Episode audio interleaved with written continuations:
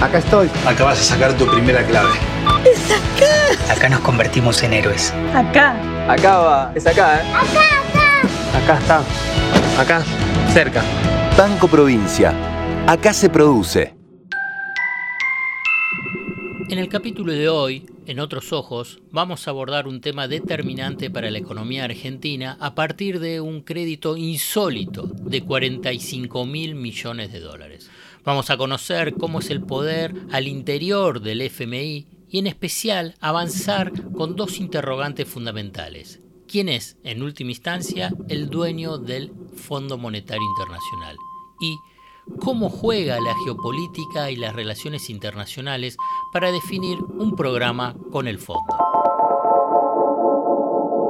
¿Cómo saber si la información económica te oculta lo importante? ¿Qué es lo relevante y qué es lo accesorio? ¿Qué hay debajo de una superficie en la que solo se ven dudas, miedos e incertidumbres?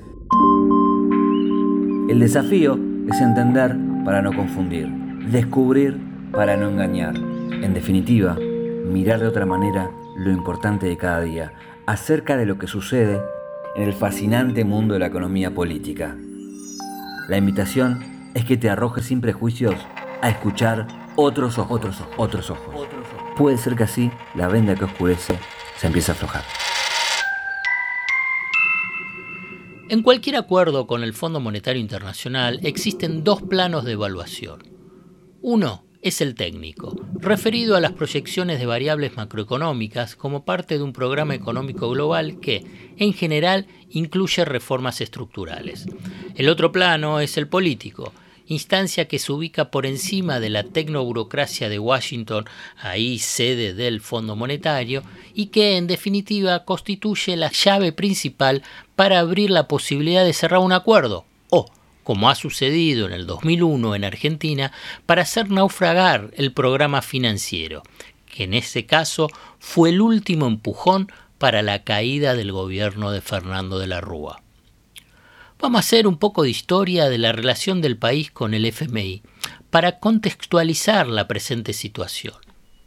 Argentina es un país de relativa importancia en el fondo, ocupa el puesto 32 entre los 190 países miembros por su participación en el capital del organismo. Tiene el 0,67% de las acciones del fondo. Esto le confiere una inserción destacada entre los países emergentes al interior de la estructura del fondo. Es el miembro con mayor peso en el área que integra junto con Bolivia, Chile, Paraguay, Perú y Uruguay. Por eso, el representante de Argentina suele ocupar una de las 24 sillas del directorio del fondo, tanto como titular o suplente, en forma alternada con los otros países de ese grupo de países latinoamericanos. Ahora escucha bien. En los 65 años transcurridos desde el ingreso al organismo en 1956 hasta el último crédito entregado al gobierno de Macri, la Argentina estuvo bajo acuerdos con el fondo en 41 años. Si se considera que los programas del fondo están contemplados para otorgar financiamiento transitorio, queda en evidencia que lo excepcional, en el caso de la relación del fondo con la Argentina, se convirtió en norma. Durante este largo periodo el fondo aprovechó cada solicitud de financiamiento para presionar por la implementación de medidas ortodoxas en materia económica. Y a nivel local, la presión del establishment por un rápido acuerdo, ¿a qué apunta? Apunta que, en este caso, ahora, el gobierno de Alberto Fernández acepte las condiciones tradicionales que exige el fondo. ¿Cuáles son? Más rápida reducción del déficit fiscal, mayor restricción de la política monetaria, meta más ambiciosa de acumulación de reservas y reformas regresivas en materia laboral y previsional. El bloque de poder económico local ha utilizado y lo sigue haciendo ahora al Fondo Monetario Internacional como instrumento de extorsión a los gobiernos que resisten las políticas de ajuste. Tan descarado resulta este chantaje que uno de sus voceros estrellas, Carlos Pagni, en La Nación, publicó que el FMI incluye en las negociaciones con el gobierno, ahora escucha bien, la marcha de las causas judiciales del lawfare. Es un disparate. Un disparate que ignora los procesos políticos, burocráticos, operativos y técnicos para la definición de un acuerdo financiero con el Fondo Monetario Internacional. Solamente es un instrumento, como te dije antes, de extorsión al gobierno. Ahora bien, el FMI es una institución multilateral, internacional, pero es fundamentalmente una herramienta al servicio de las potencias económicas que, a la vez, esas potencias económicas a través del FMI se ocupan de proteger y beneficiar los intereses de sus multinacionales y de sus bancos y en este caso también de sus fondos de inversión internacionales. Por eso las políticas y medidas se discuten en otro lado y se ejecutan en el Fondo Monetario Internacional. O sea, el FMI es una institución en términos políticos argentinos, lo podemos definir, es una orga de poder pero en concreto el FMI son los países. Y el FMI está organizado en cuotas con socios que tienen más cuotas que otros. Voy a dar un ejemplo. En el 2014, la conducción del FMI iba a participar del juicio buitre contra Argentina como amicus curiae, amigo de la Corte o amigo del tribunal. Pero iba a participar como amicus curiae a favor de Argentina pero el directorio, o sea, las potencias económicas, bloqueó esa posibilidad. Por consiguiente, no participó. Fundamentalmente, claramente fue Estados Unidos que lo bloqueó. Es decir, la decisión política definida por los gobiernos de las potencias, no por la conducción del FMI, fue beneficiar a los buitres. Para que quede todavía más claro, el FMI no es una institución con un país, un voto. Es momento entonces de empezar a mirar la relación de Argentina con el FMI con otros ojos. Sergio Chodos, director del CONOSUR ante el Fondo Monetario Internacional.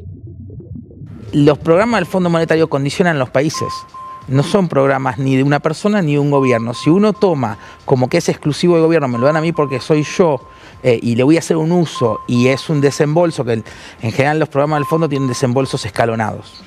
Este tuvo unos desembolsos muy concentrados. El problema que tiene Argentina hoy de balanza de pagos está representado por eso, mayormente, que es el propio fondo. O sea, el fondo, que es el organismo que viene a solucionar las crisis de balanza de pagos, hoy estamos en una situación tal en donde nuestro mayor problema de balanza de pagos es el fondo mismo. Con lo cual, de ahí que sea tan fundamental llegar a un programa sostenido, consistente y que tenga una solución en el tiempo.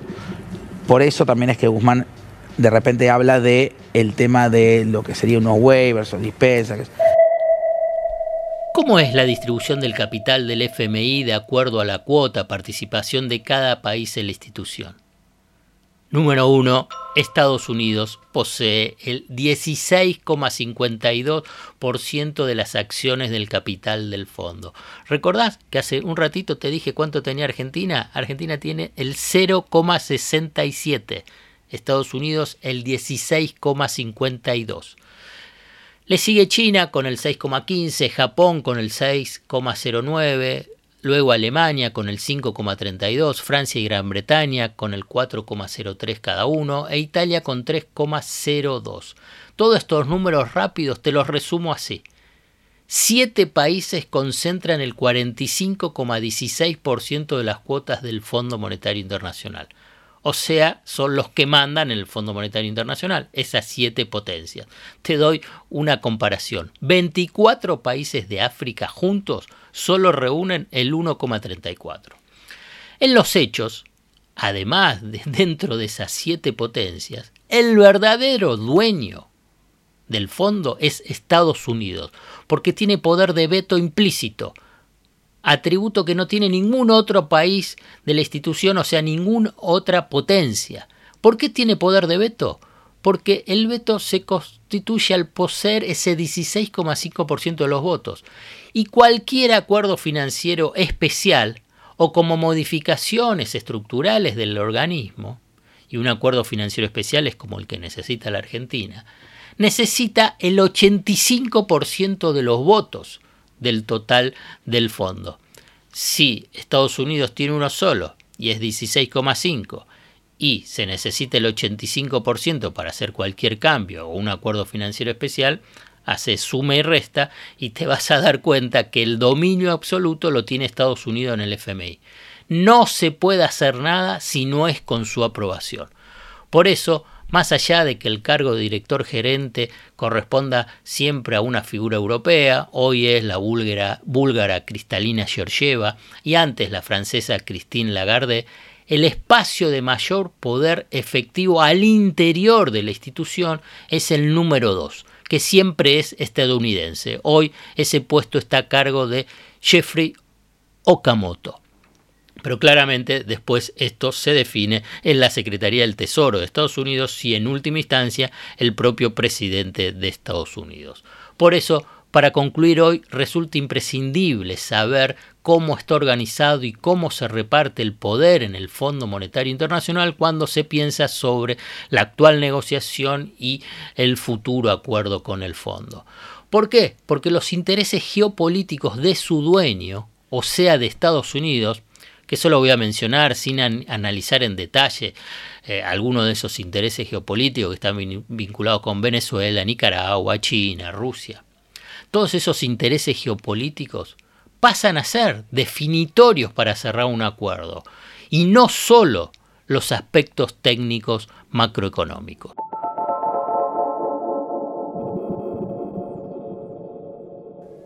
Hasta acá llegamos hoy. Otros Ojos te propone escuchar algo diferente para entender algo diferente del torbellino de noticias diarias que nos atraviesa en el mundo de la economía política. Hasta el próximo capítulo.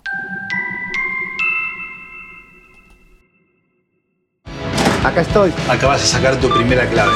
¡Es acá! Acá nos convertimos en héroes. Acá. Acá va. Es acá, ¿eh? Acá, acá. Acá está. Acá. Cerca. Banco Provincia. Acá se produce.